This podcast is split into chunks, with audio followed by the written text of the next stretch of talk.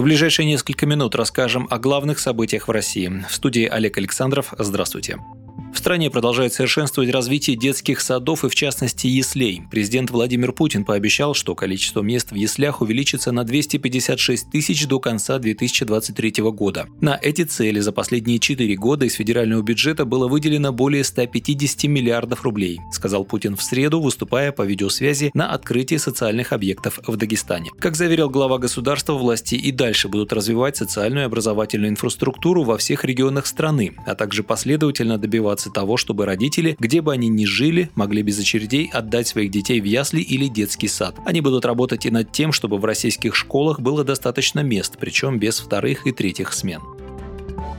Семь регионов России получат более трех тысяч школьных автобусов. Речь идет о Пермском крае, Башкирии, Татарстане, Удмуртии, Омской, Ростовской и Нижегородской областях, сообщила уполномоченный при президенте России по правам ребенка Анна Кузнецова. Ранее премьер-министр Михаил Мишустин сообщил, что по поручению президента правительство до конца года закупит для российских регионов не менее 4100 школьных автобусов. Большинство этого транспорта для перевозки школьников, прежде всего в сельской местности, первыми получат указанные регионы в ближайшее время. Кузнецова подчеркнула, что новые автобусы должны быть абсолютно безопасными. Это касается и подготовки персонала, и подготовки водителей, медицинских осмотров, отметила она.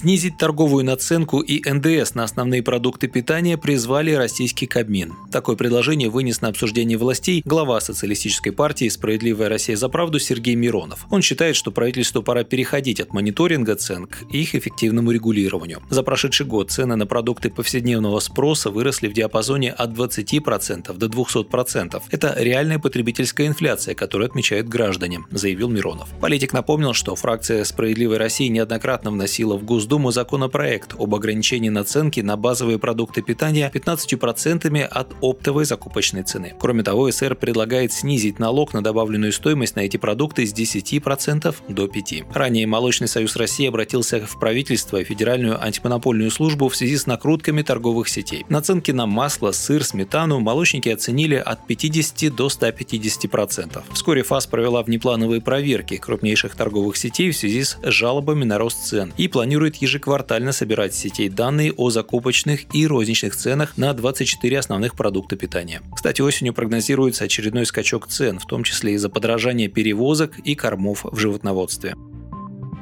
Крупнейшие российские интернет-компании, медиахолдинги и телеком-операторы подписали хартию по безопасности детей в интернете. Документ предполагает ограничение доступа для несовершеннолетних к вредному и противоправному контенту. Церемония подписания состоялась 1 сентября в пресс-центре агентства «Россия сегодня». За ней по видеосвязи из Владивостока наблюдал Владимир Путин. Участвовали Яндекс, Mail.ru Group, лаборатория Касперского, Национальная медиагруппа, Газпром Медиахолдинг, Ростелеком, Мегафон, МТС и Вымпелком. В частности, компания компании договорились самостоятельно выявлять и ограничивать доступ детей к контенту, который может нанести вред их здоровью и развитию, удалять противоправный контент, оперативно реагировать на жалобы пользователей и иные обращения. С другой стороны, документ содержит обязательства по формированию благоприятной цифровой среды для развития юных пользователей. Компании сами будут создавать развивающие материалы, взаимодействовать с молодежными объединениями, находить и поддерживать будущих IT-лидеров и талантливых детей. Инициаторы Хартии также пообещали обмениваться опытом и разработками.